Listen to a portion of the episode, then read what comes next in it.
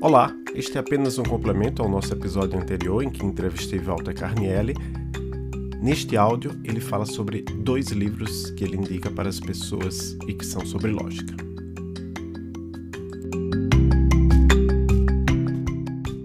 Esse livro aqui do Quine é o seguinte: é, o Quine esteve no Brasil nos anos 40 e deu um curso na escola de sociologia política que era junto com a USP aquele tempo, né? A USP não era o que é agora.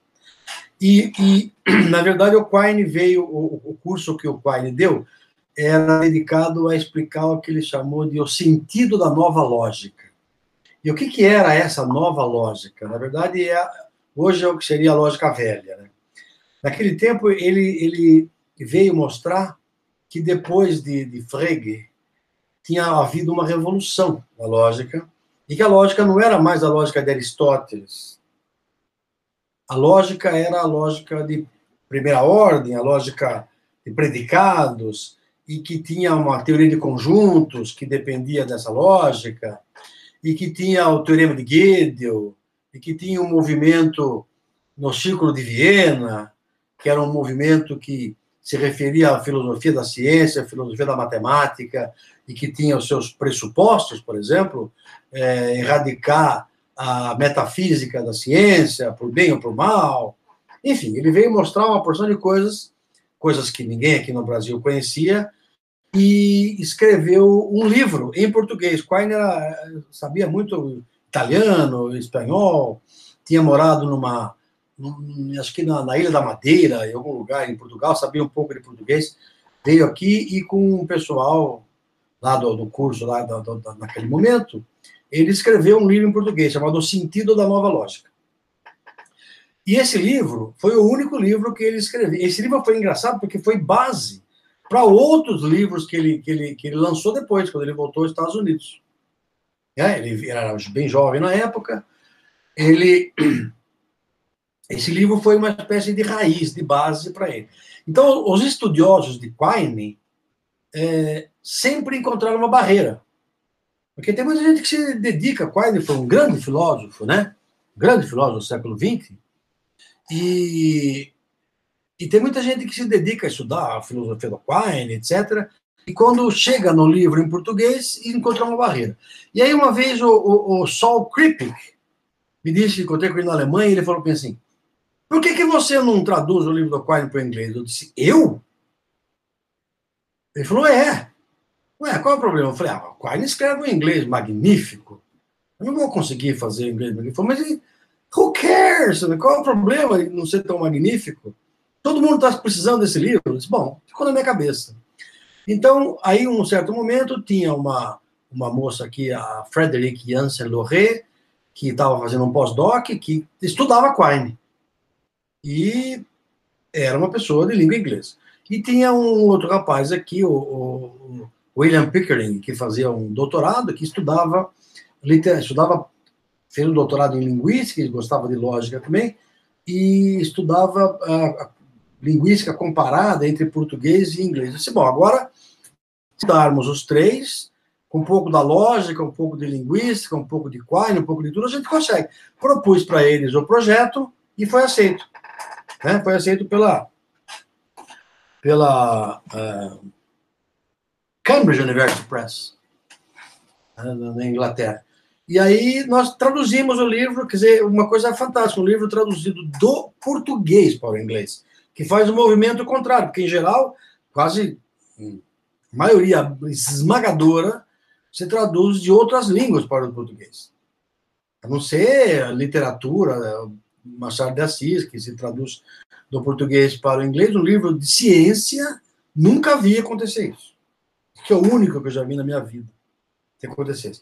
E nós publicamos, e o, o, o filho do Quine, o Douglas Quine, deu toda a atenção para a gente, eh, mandou as fotografias, mandou tudo, foi, foi favorável a isso, fez uma. Ajudou, porque se a pessoa não quiser ajudar, né?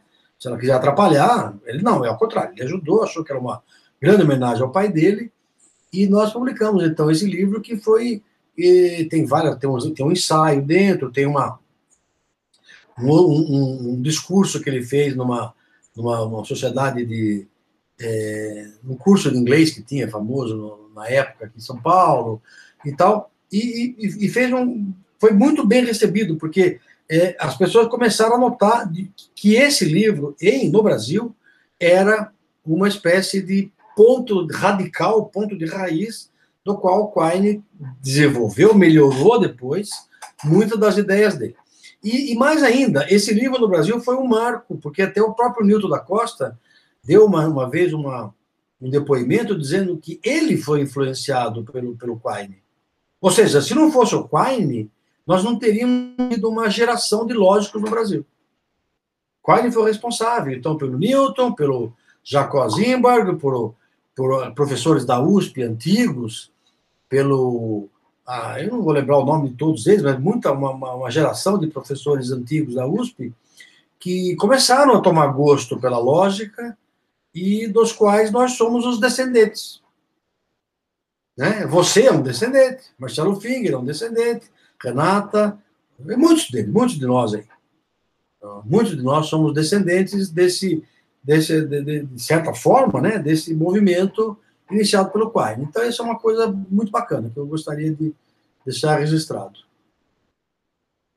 E agora eu quero que você fale sobre o segundo livro, o Games for... Ah, esse aqui, que eu recebi há poucos dias atrás. Games for Your Mind. Chama-se Jason Rosenhaus, University Press. Ele, ele se dedica a apresentar vários jogos e, e a analisar. Não é só fazer um puzzle e e diz o seguinte: ah, responda se for capaz. Não. Ele analisa, ele conceitualmente analisa. Olha, esse aqui tá. Ele, ele faz uma, um apanhado misturando lógica, um pouco de filosofia, um pouco de história, um pouco de matemática. Ele é, e, e aí ele, ele faz uma menção ao meu puzzle, né, que é o mais. É, ele faz até um, tem um capítulo do livro dedicado ao que ele chamou de puzzles em lógicas não clássicas. E ele diz lá que eu fui um dos fundadores desse negócio aqui, me deixou muito feliz, né, por, por ser o fundador. Puzzles based on non-classical logics. Aí ele diz que então ele, ele, ele faz menção a isso, e é uma coisa pequena, né? Na verdade, são 10 ou 15 páginas, e diz que tem muito pouca coisa, mas que vale a pena levar para essa ideia. E o meu puzzle está citado lá como o primeiro, ou talvez um dos primeiros, onde isso pode ser feito. E muita coisa mais pode ser feita nesse sentido, né? Muita coisa mais pode ser feita nesse sentido. Então é uma coisa que eu tô. Essa é a minha leitura de cabeceira. Agora, até eu acabar isso aqui, não vou, não vou ficar sossegado.